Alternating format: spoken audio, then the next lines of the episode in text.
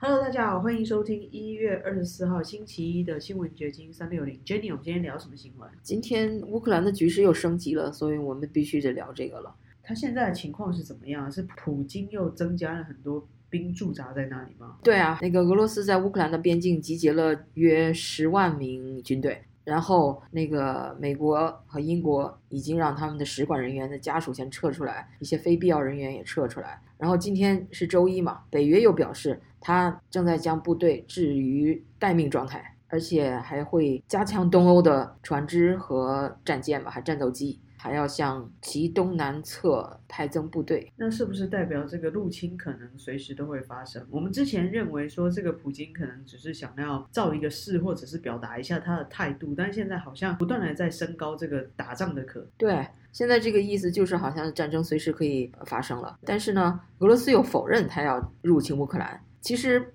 怎么说呢？这真是一个一个 gaming 互相之间的这种博弈吧，因为是。乌克兰因为是俄罗斯先派兵去包围乌克兰，但是西方现在做出的反应又给了他把柄。他在造势的时候就是说，是西方要入侵俄罗斯，俄罗斯是一个被侵略者，而不是入侵者。你懂这个逻辑吗？因为西方就是北约这种反应，他们就说你们北约是已经疯狂了，你们要来入侵我们了。但实际上是他在之前就在和乌克兰的边境那儿集结了军队了。苏联都已经瓦解这么多年，他还有这么大的权力吗？其实这里面有很多的原因吧。我所看到的是啊，就是因为乌克兰有很多能源，所以也是一个普京的必争之地吧。然后北约呢又一直想把乌克兰纳入变成一个 member，然后这个普京就非常不高兴了，因为这样就增加了西方那边的势力，就会影响他的势力。所以这就是呃为什么乌克兰。会造成这么一个局面。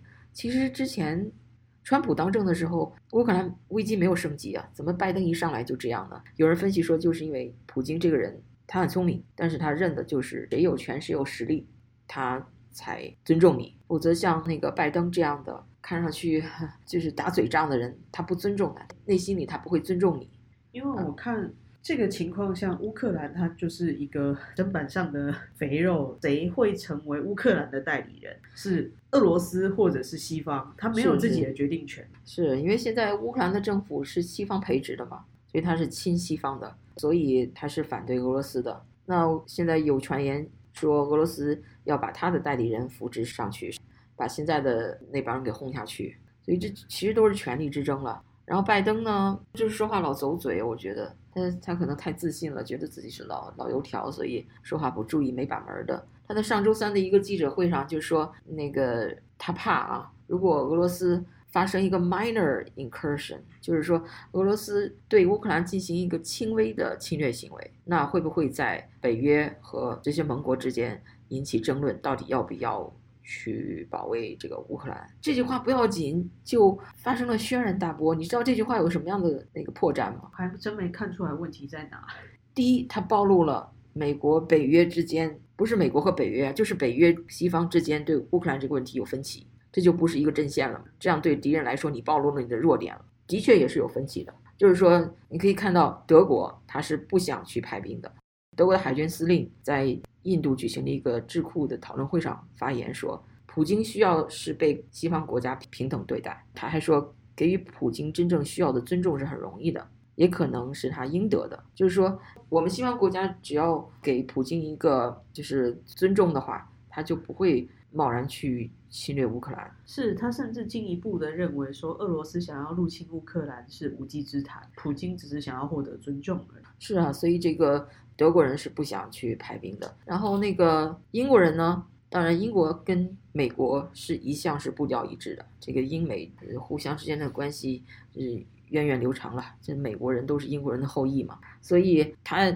会给英国的首相 Boris Johnson 也是说，如果俄罗斯入侵乌克兰，我们就会制裁你，这个经济后果是非常严重的，而且他也要派去去支援乌克兰。但是他其实也是不想派兵过去的，就是说，大家其实对派兵去保卫一个乌克兰不是自己的国家都比较犹豫了。但是呢，回到拜登上周三说的那句惹祸的话，乌克兰那边听了这种话就非常的高兴啊。乌克兰的政府就说：“你怎么能这么说呢？你还分 minor incursion 和 full invasion 吗？那个俄罗斯要侵略就侵略我们 啦，你还分说 minor incursion，这个，所以他也非常不高兴，所以这句话得罪了所有的人。嗯哼，然后拜登说出这句话以后，那白宫的那个发言人呐、还有那个布林肯呐、美国的国务卿啊，就一直在给他擦屁股，就在澄清这个事情，澄清这个 minor incursion。然后布林肯就发了更狠的话，就是说一旦这个俄罗斯要有什么行为，我们要要承担什么什么后果之类的。他的话比拜登要狠多了，这已经比拜登进步了。但是分析家就认为，这些口头上的威胁对普京的作用有多大，都是值得怀疑的。因为普京真的能看到你们这个西方的左派吧，就是喜欢打口炮吧，喜欢讲好多，但是可能也没有具体的计划，可能也没有实施力，所以他就是看准了这个，所以他就在那要挟。他也不一定真的想去侵略乌克兰，因为你侵略了以后，你看这么多超级大国，包括美国，去入侵这个不是入侵了，到到世界各地去做呃这些警察，包括在阿富汗进去了以后，再撤出来有多么困难呢、都损失多大，武器都丢在那儿了，然后那个整个阿富汗又被塔利班给重新夺回去。呀所以说大家都知道，嗯，你要入侵的话，你会给自己带来好多麻烦。没有错，现在这个局势真的会让我想起来第一次世界大战，就是欧战要爆发了。那北约它本身里面又有不同的利益角逐，就像那个时候欧洲各国它有各自的阵营一样，又分为同盟国跟协约国。那真的打起来的话，它就是典型的欧战，然后甚至变成世界大战。对，所以这个就是双方都在互相试探，但是呢，又不又想，比如拜登他那句说走嘴的话，实际上也可以看出他不想爆发一个不必要的战争。但是呢，普京又很强势，想利用这个局势呢来获取自己的最大的利益。因为那个乌克兰的政府现在是西方呃培植的嘛，他要他要把自己扶植的那个政权弄上台，但是据说他选的这个人选，嗯，又又出来辟谣，他就说，我我不是呃俄罗斯的普京的代理人，我如果真的要去呃那个当乌克兰的什么总统之类的，我会代表乌克兰人，不会代表西方的势力，也不会代表俄罗斯的势力。但是现在的人就是心口不一啊，你不能听他说什么，对吧？你真的得看他背后的资源啊。对，所以这个问题为什么复杂呢？因为大家都不心都心口不一。其实拜登有时候还挺可爱的，我觉得他有时候会说走嘴，你至少可以 我发现美国人有这个特质哦，不小心就把真心话说出来了，不管是以前的川普或现在但拜登是个政治老油条，真的，他可以打口炮打一天都，哎，也不说什么指那个实质的。但是呢，拜登在历年啊、怎么，因为他从政时间太长了，四十多年嘛，所以他有时候言论是你可以以一窥他真相的。就是他在几十年前，他比较年轻的时候，他在一个小型的一个筹款会上，可能他就说，嗯，就跟那个在座的嘉宾就说，你们知道我们要从任何一个国家撤军，都不是能够立刻撤来的，你撤人就可能需花一年的时间，还有那些设备，你都要考虑到。就是说，他完全知道撤军需要多少时间需要多少时间，还有带来的这个麻烦，需要非常呃缜密的计划。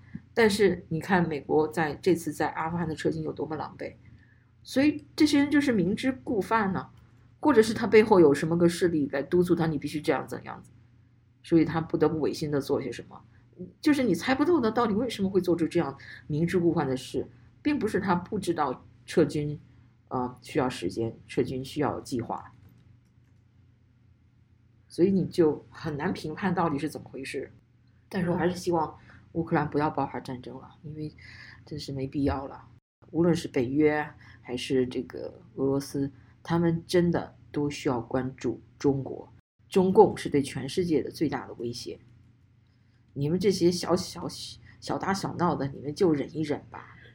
你真正的那个敌人，那个屋子里的大象一直在那里，你们你们不要再忽视他了。我们再来看另外一则新闻，这则新闻也让人家觉得蛮难过的。中国河北省出了这么一件，哎，挺惨的。